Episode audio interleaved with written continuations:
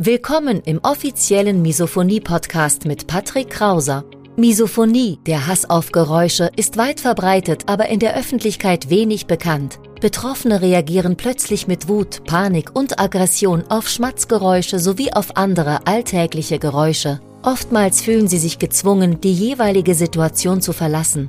Dein Gastgeber und Wegbegleiter Patrick ist selbst betroffen und hat es geschafft, einige seiner Trigger abzumildern und manche sogar zu löschen. Im Misophonie-Podcast erfährst du, wie auch du deine Reaktion auf Geräusche abmildern kannst, um wieder mehr Lebensfreude und Lebensqualität zu erleben. Und jetzt viel Spaß mit dieser spannenden Podcast-Folge.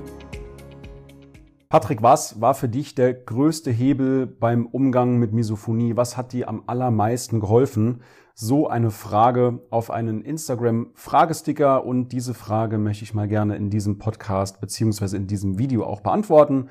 Und damit herzlich willkommen auf dem Misophoniehilfe YouTube-Kanal beziehungsweise im Podcast. Mein Name ist immer noch Patrick Krauser und du bist hier genau richtig, wenn du nach Lösungen, nach Strategien, nach Möglichkeiten suchst, wie du deine Reaktion auf Geräusche wieder etwas desensibilisieren kannst. Auch wenn Misophonie noch nicht heilbar ist, ist das sehr, sehr gut möglich und dadurch kannst du natürlich auch einen sehr, sehr großen Sprung machen, was deine Lebensqualität angeht. Ich lese nochmal die Frage vor und zwar, was war der größte Hebel, was bei dir geholfen hat? Was war bei dir der größte Hebel, der dich noch besser hat umgehen lassen mit Misophonie. Und zwar, ich habe mir ein, zwei Notizen gemacht hier, also wenn ich es auf eine Sache runterbrechen müsste, natürlich neben den Übungen, aber der größte Hebel, der allergrößte Hebel war für mich wirklich die innere Einstellung zu Neudeutsch Mindset, also die innere Einstellung, die Art und Weise, wie ich mit der Misophonie umgehe.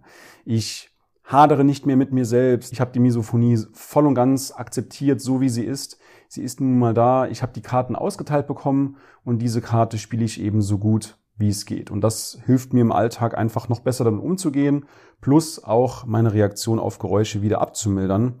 Und ich würde sagen, wenn ich es in Zahlen benennen müsste, 80% Mindset oder sogar 90% Mindset und 20 oder 10% die Übungen. Denn selbst wenn du die Übungen kennst, dann heißt das nicht, dass du die Übungen auch im Alltag umsetzt. Und da gibt es eben einen sehr, sehr großen Hebel, das Mindset, um einfach noch besser damit umzugehen, um auch diszipliniert an deiner Misophonie zu arbeiten.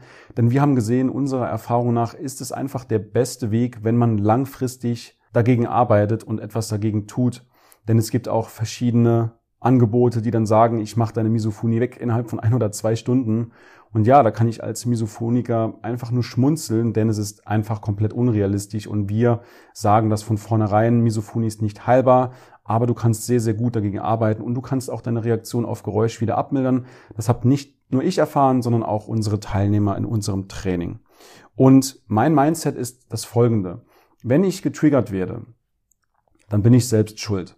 Ich übernehme dafür die volle Verantwortung. Ich sage zu niemandem, lass das, lass das, lass das, sondern ich übernehme einfach die volle Verantwortung für mich und das ist natürlich in der einen oder anderen Situation extrem schwierig, aber das ist auch Teil eines Prozesses. Vor sechs, sieben Jahren noch bin ich selbst als Oberlehrer rumgelaufen und habe jeden belehrt, lass das sein, hör auf zu atmen, hör auf zu essen, hör auf zu schlucken, mach dies nicht, mach das nicht und irgendwann, ja, gerät man dann natürlich damit ins Abseits und habe ich auch gerade bei der Recherche für mein zweites Buch Misophonie verstehen für Angehörige habe ich herausgefunden durch intensive Interviews auch mit meinen mit meinem Umfeld, mit meinen nahestehenden Personen, dass ich damals wirklich im Abseits war, weil niemand wollte mehr gerne mit mir etwas essen gehen, Zeit mit mir verbringen, teilweise sogar, weil ich einfach ein Pulverfass war und meine Familie die profitiert natürlich insbesondere jetzt auch davon, dass ich so gut damit umgehe. Und das hilft natürlich auch meiner Familie extrem weiter. Das heißt,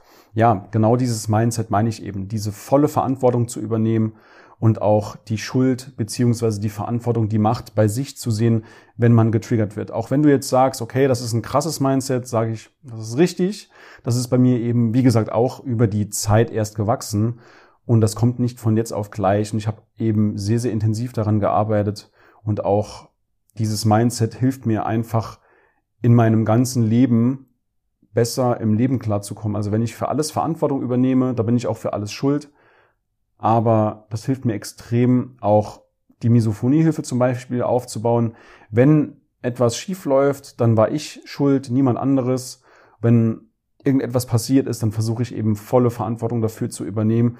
Und das gibt mir natürlich auch eine gewisse Grundruhe, eine gewisse Entspannung, weil ich weiß, okay, der Fehler ist durch meine Entscheidung passiert, aber ich kann ihn auch wieder im Nachhinein korrigieren. Und das kannst du auch bei der Misophonie anwenden. Deswegen sage ich auch immer, dieses, dieses Training, was wir anbieten, das ist nicht nur für die Misophonie von Vorteil, sondern auch für dein komplettes Leben. Das heißt, du kannst auch Teile des Trainings auch wunderbar für deinen Job einsetzen, für deine Beziehung einsetzen. Also es ist nicht nur ein reines Misophonie-Coaching, sondern ein Lebenstraining sozusagen, ein Lebenscoaching. So hat es zumindest mal eine ehemalige Teilnehmerin benannt. Und wenn dich das interessiert, wenn du auch an deinem Mindset arbeiten möchtest mit uns, dann melde dich gerne bei uns. Du findest unten in der Videobeschreibung einen Link und dort kannst du dir einen Termin aussuchen, dann sprechen wir einfach mal. Ich freue mich auf deine Kontaktaufnahme und wir sehen bzw. hören uns im nächsten Video, im nächsten Podcast.